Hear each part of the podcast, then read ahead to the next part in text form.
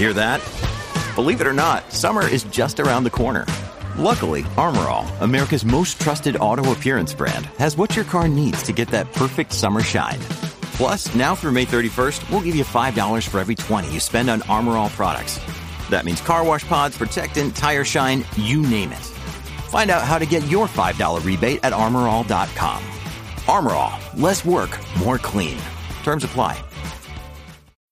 When you need mealtime inspiration, it's worth shopping Kroger, where you'll find over 30,000 mouth-watering choices that excite your inner foodie. And no matter what tasty choice you make, you'll enjoy our everyday low prices, plus extra ways to save, like digital coupons worth over $600 each week. You can also save up to $1 off per gallon at the pump with fuel points. More savings and more inspiring flavors make shopping Kroger worth it every time. Kroger, fresh for everyone. Fuel restrictions apply.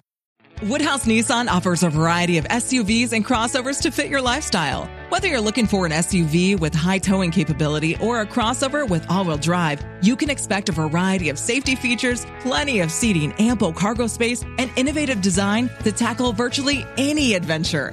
Explore the Nissan lineup of SUVs and crossovers featuring Rogue, Rogue Sport, Kicks, Murano, Pathfinder, and Armada. Visit one of our two Nissan locations or shop online at woodhouse.com.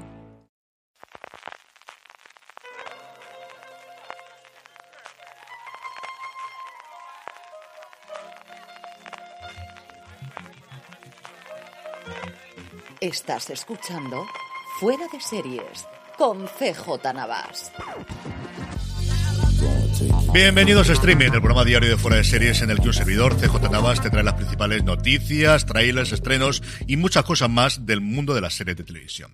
Edición del martes 19 de julio y la verdad es que muy tranquilo el frente de noticias. Vamos ahora, entre que comentaremos lo más visto según TV Time y que además tenemos el repaso que estamos haciendo en la categoría de los semi, pues yo creo que nos quedará un programa más o menos apañado. Antes de todo eso, permíteme recordarte, para tus compras en Amazon, si lo haces desde amazon.fueradeseries.com, a ti te costará lo mismo y a nosotros nos estarás ayudando. Ya lo sabes, amazon.fueradeseries.com. Y como os adelantaba en noticias, la verdad es que dos cosas solamente. Una, un nombre que me ha hecho mucha ilusión que se una a los nuevos proyectos de Apple TV Plus, que es Cristina Hendricks. Hendricks, de la que hemos podido disfrutar recientemente en Good Girls, a la que amamos absolutamente todos en Mad Men, y yo desde antes en Life, en esa serie que desgraciadamente solo duró dos temporadas de con Damian Lewis, con Sarah Sahi, con Adam Arkin, con Donald Locke, con Lauren Cohan y donde también estaba Cristina Hendricks. Qué pedazo de reparto tenía esta serie, que es una serie divertidísima, maravillosa, yo recuerdo con muchísimo cariño. Le pilló justo la huelga de guionistas, porque se estrenó en el 2007, justo cuando empezábamos fuera de series. Posteriormente pasó por Hulu y por Netflix y no sé a día de hoy cómo estará de complicado para conseguirla, pero si no la habéis visto la tenéis que ver. En fin, que me voy. Cristina Hendricks, que se suma al reparto de The Buccaneers, que no sé si al final Apple traducirá como Las Bucaneras, lo dejará como The Buccaneers o hará cualquier otra traducción. La adaptación de la novela no terminada de Edith Wharton nos traslada a Londres de 1870, donde de repente un grupo de americanas deciden que se lo van a pasar muy bien. Pues otra cosa curiosa de Apple, que desde luego con el atractivo de Hendrix, pues con más ganas todavía la veremos. Y luego la gran noticia de la que está hablando todo el mundo en Hollywood a día de hoy, que es la renovación del contrato del máximo responsable de contenido de HBO y HBO Max, que es Casey Blois. Con la entrada de Discovery sabéis que ha habido un baile de sillas y especialmente de despidos o de salidas más o menos dignas de los altos puestos ejecutivos del conglomerado de Warner Bros. donde se embarca HBO, pero eso sí, Casey Blois, más aún después de que esta semana recibiese 140 de los Emmy, sus proyectos, ha firmado un contrato y por cinco años, que no es nada habitual. Lo normal es que los contratos en Estados Unidos de este nivel de directivos sean dos, tres años. El propio Zaslav tiene tres años, si no recuerdo mal. Se habló muchísimo de Bob Chapek y como tenía un contrato de tres años de Disney que ha renovado ahora recientemente. Pero Blois, que es el superviviente de la anterior purga, la que se hizo cuando HBO lo compró a T&T, del, del que salió muchísima gente importante en la historia de HBO en los últimos 20 años desde Los Soprano para acá, empezando por Richard Pepler, que tú montó su propio productor que tiene un acuerdo de, bueno, de exclusividad, no, de esto de primer vistazo de que le lleva siempre los primeros proyectos a ellos con Apple y casi todo el mundo, como os digo, de los últimos 20 años de producciones de HBO que se alargó en su momento cuando entró a T&T, se quedó a los mandos eh, Casey Blois, ha sobrevivido absolutamente todas las purgas. Seguimos con nuestro repaso a nominaciones de los Emmy. Es el turno de hacer tanto actriz como actor principal de comedia. En el caso de actriz, pues tenemos de las seis nominaciones, tres que yo creo eran absolutamente mm, clarísimas que iban a ocurrir, que era Rachel Brosnahan por The Marvelous Mrs. Maisel, Kali Cuoco por The Flight Attendant por su segunda temporada y la vigente ganadora Jean Smart por Hacks. A estas tres podríamos añadir, porque también la han nominado muchas veces, a Isa Rae por la última temporada de Insecure y a partir de aquí las dos que podrían ser ciertas sorpresas, aunque realmente tampoco lo son del todo, El Fanning por su personaje de Catalina la Grande en The Great y Quintan Brunson por su personaje en Abbott Elementary, que viene a ocupar el hueco que recientemente tenía Tracy Ellis Ross por su personaje en Blackish de ser la única nominada de una serie emitida en abierto. De aquí, la gran candidata, desde luego, Jean Smart, que repita su premio anterior, Quinta Brunson podría ser pues la tapada, porque al final es una serie que adora a todo el mundo, que reconcilia a todo el mundo, que gusta a todo el mundo como es Sabot Elementary. Tiene ahora una cosa relativamente fea y es que la han acusado de plagio y no sé si eso le puede favorecer o perjudicar, porque yo creo que al final la gente en Hollywood con este tipo de demandas, si le han ocurrido previamente, creo que les pueden tener cierto cariño a ella. Pero de verdad que todo lo que no sea en Smart y si me apuráis Quinta Brunson por, por ese lado, desde luego a mí me extrañaría muchísimo que ganase cualquiera de las otras cuatro. Por cierto, que esta categoría femenina de comedia es quizá la que ha tenido la gran ausencia o la que más ha sido recogida, que era la de Serena Gómez por solo asesinatos en el edificio.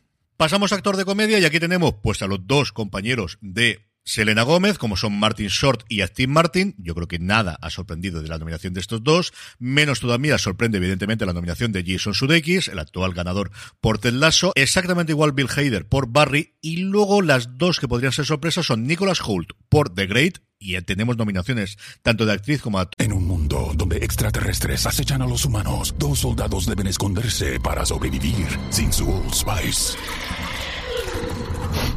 ¡Cállate! ¡Cállate! Hombre, hueles re feo. ¿Que no te pusiste el nuevo Old Spice Dry Spray con frescura de larga duración? ¡Cállate! ¡Nos van a oír! No puedo. ¡Apestas! ¡Te dije! ¡Se me olvidó el Old Spice!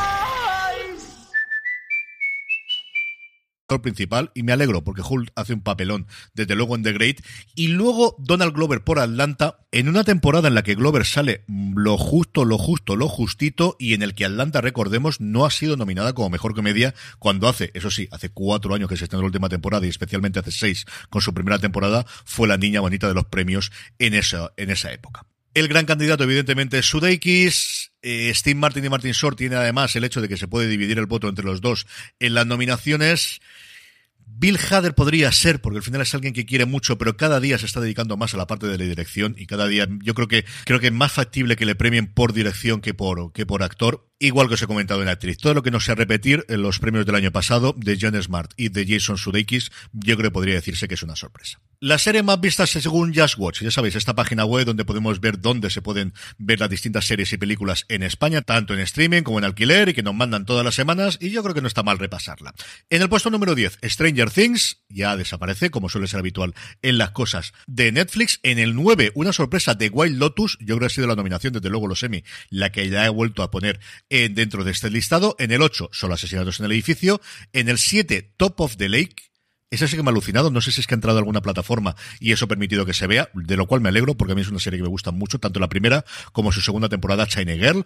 En el 6, This Is que se ve muchísimo. Es una serie que se habla menos de ella, pero se ve muchísimo. En el 5, la lista final, de la que se ha hablado para mal, pero evidentemente se ve. La 4, The Voice. La 3, La Noche Más Larga, que tampoco ha tenido especialmente buenas críticas, pero a Netflix parece que le ha funcionado. La 2, Better Call Saul, ya en esta recta final de su última temporada. Y en el 1, Resident Evil. Netflix, más nombre propio de propiedad intelectual significa éxito y que al menos visionados los tenga. Las críticas ya es otra cosa distinta. En cuanto a trailers, uno importante, veremos cuánto da que hablar esta serie, The Idol, el ídolo, la nueva serie del creador de Euphoria, Sam Levison, y del cantante de Weekend, que también protagoniza la serie, junto con Lily Ross Deep, una serie que tuvo todos los problemas del mundo mundial en su producción, que de hecho se paró, despidieron a la showrunner, despidieron a prácticamente todos los intérpretes, se volvieron a poner en marcha Levinson pasó a dirigir la serie completa, veremos si la primera temporada o la serie completa se queda en miniserie, de la cual, dependiendo de donde leáis, aparecen que son siete episodios o seis, igual originalmente eran siete y ahora son seis, veremos qué ocurre finalmente. Cuenta la historia de amor, sexo, drogas y muchas cosas más entre una cantante pop de éxito emergente que se enamora o comienza un romance o comienza una relación o comienza lo que veáis que veis en el tráiler con un dueño de un club de Los Ángeles que interpreta The Weeknd, que en secreto es el líder de un culto. La serie promete sexo, drogas y música más que rock and roll por un tubo, ya desde el propio tráiler. Desnudo ya veremos realmente qué es lo que ocurre. Pero sí parece que quiere jugar esa baza del escándalo, aunque a esta altura del partido yo creo escandalizarnos bastante poquito. Alguien habrá que le escandalice, no digo yo que no, pero en fin, que es una serie de HBO y que es como siempre, si no quieres verla, pues no la veas y ya está.